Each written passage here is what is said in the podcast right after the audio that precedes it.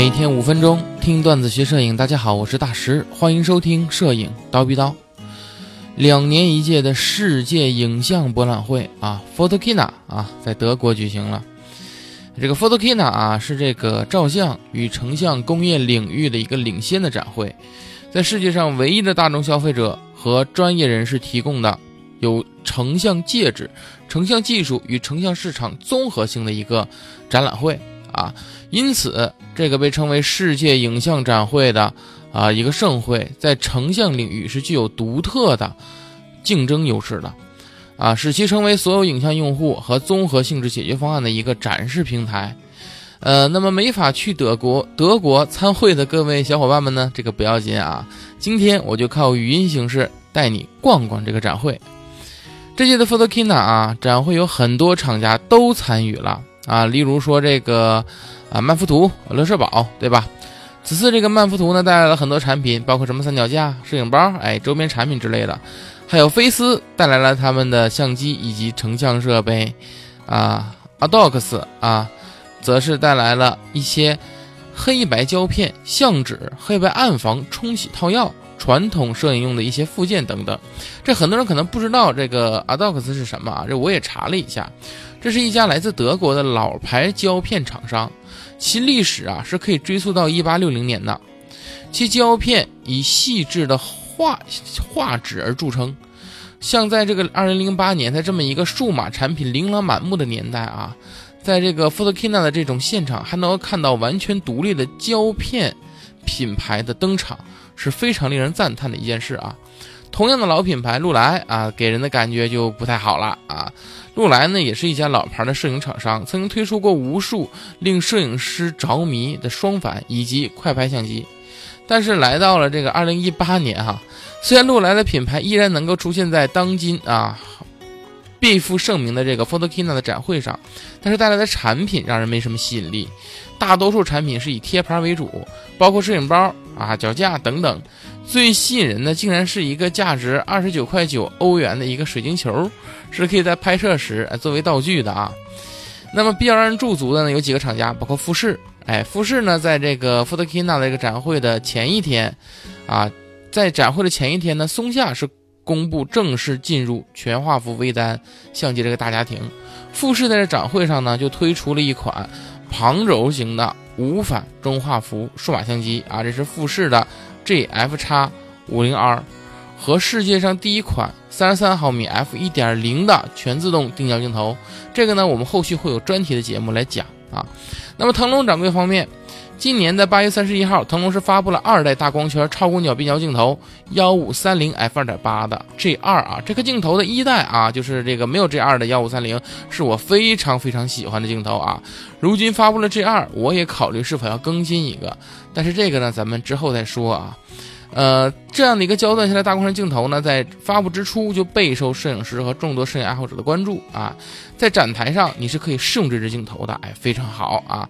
除此之外，哎，腾龙也非常有创意的提供了丰富的摄影课程，引来了很多观众驻足啊。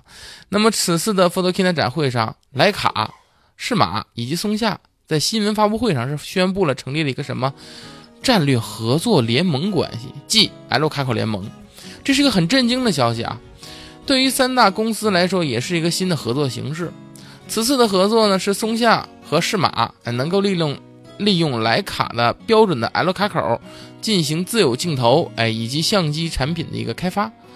通过三大公司之间的紧密合作及协力，这一联盟将进一步推进 L 卡口技术在摄影领域的重要地位。而适马方面，在此次的德国福特 Kina 展会上，除了宣布组建 l c o 联盟之外，还发布了五支镜头作为新产品，包括两支 f 1.4的广角镜头啊，广角定焦，两支长焦变焦镜头，以及一支 C 画幅专用的无反镜头啊，进一步在填充适马的镜头群。那么这个呢，我们后续再做节目来说。尼康、佳能很正常。自然就是把他们发布那个全画幅微单嘛，放在展台上，引得大家也是驻足观看。其中，佳能的二卡口二八杠七零 f 二以及二卡口的五零 f 一点二已经有实物并可以试用了啊。从照片来看，个头不小。尼康方面，尼克尔五百 f 五点六镜头现场就可以试用，我们从外观就能看出来，体积以及重量的轻量化是它最大的优势啊。徕卡方面有两款新机亮相，一款是全新的中画幅相机 S 三，还有最新发布的 M 系列的旁轴相机徕卡 M 十杠 P。呃，该机器造型与 M 十相同，但是移除了机身正面的徕卡标志，哎，整体显得更加低调。不过话说回来啊，我觉得你买徕卡。你还不秀浪那个浪骚的可乐标对吧？你这不是锦衣夜行吗？是吧？反正要我不这么干啊，我还不如买 M 十呢。那么松下方面自然也是展示自己新发布的这个全画幅微单 S 一 R 和 S 一，这两款是配备了全球最领先的 4K 六十帧和五十帧的视频录制功能啊，还有稳定器系统，并且采用了 L 卡口。除了两款微单之外，还针对 M 四三市场开发了一支全球首款恒定光圈 f 一点七的十杠二五广角变焦镜头，哎，这相当于等效完之后是二十杠五零啊。哈苏方面也推出了三款 XCD 系列镜头，包括六五 f 二点八、八零 f 一点九和幺三五 f 二点八啊，还有与之相配的一点七倍增距镜，其中。八十 f 一点九是目前哈苏中画幅系统中最大光圈镜头啊，具备令人惊叹的郊外虚化效果。哈苏八零镜头在最大光圈 f 一点九下，可以让拍摄主体非常清晰的从周围环境中脱颖而出，创造出与众不同的影像氛围，并且可以淋漓尽致的发挥传感器的像素实力。哎，这个朦胧柔和和虚化出色成像结合，足以让摄影师。这个梦想成真，不过说这些也没用啊，咱咱也买不起，是吧？但是你可以这么想，一个中画幅，那么它的这个呃等效光圈就应该往回走，是不是？因为这是反比嘛，对吧？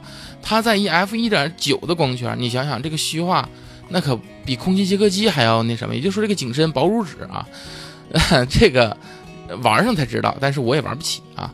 那么在展会上呢，也有不少我们国家的产品啊，你像智云稳定器，哎，一直很受视频用户的喜爱，对不对？本届展会上，智云带来全新的产品，并且提供现场的试体验啊，有很多人驻足。老蛙更是带来了全新的产品展示，并且现场提供试用啊。那么国产老蛙带来的镜头呢，有八支未曾发布的镜头哦。其中相机镜头有幺七 f 一点八、幺二 f 一点八，你听幺二 f 一点八哈，咱们的这个拍风光的哈，不是这个拍风光和拍星空的哈，又有新的大光圈镜头了。还有九 f 二点八啊，呃，还有一个 f e 卡口的是十杠幺八四点五至五点六。